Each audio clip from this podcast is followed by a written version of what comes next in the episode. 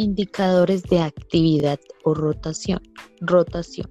En este encontramos la fórmula que es ventas netas dividido las cuentas por las cuentas netas que este nos da en número de veces que acá nos dio el resultado del 0,18% que según el resultado que nos arroja este indicador tiende a implicar que la empresa probablemente tenga mercancías que no se estén vendiendo eficientemente, lo cual indica que la demanda comienza a disminuir y la empresa puede quedarse con altos excesos de inventario, lo que conduce a altos costos de almacenamiento y existencias obsoletas.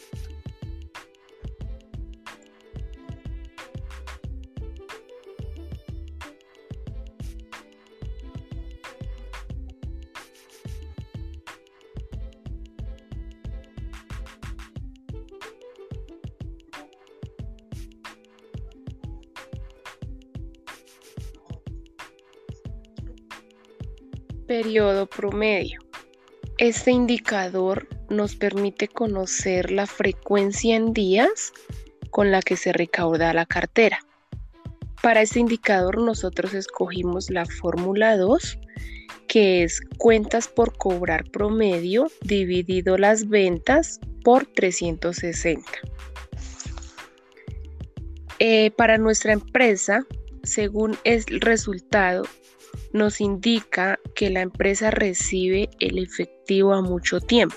Para este caso nos arroja un resultado de 83 días. Por lo que la empresa eh, corre el riesgo de quedarse sin los suficientes ingresos para cumplir con sus obligaciones de pago a corto plazo.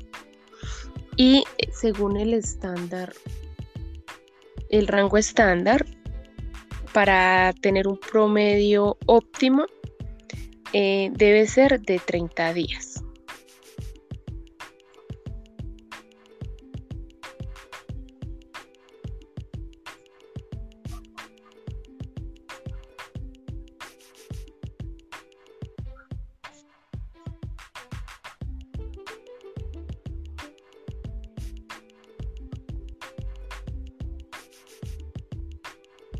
Rotación de activos, que en este encontramos la fórmula de las ventas netas dividido los activos totales, que acá nos da un resultado del 0,021 que este indica cada cuánto vendo o muevo mis existencias, lo que quiere decir que el índice de rotación de las existencias no está en movimiento constante.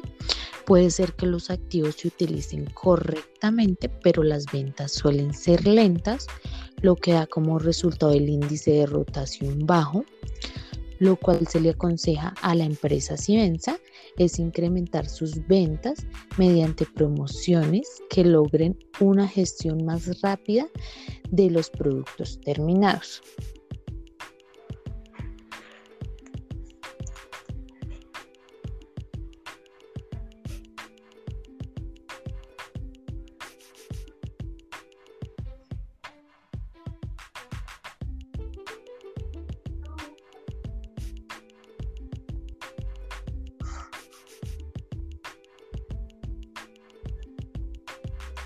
Thank you very much. Bye.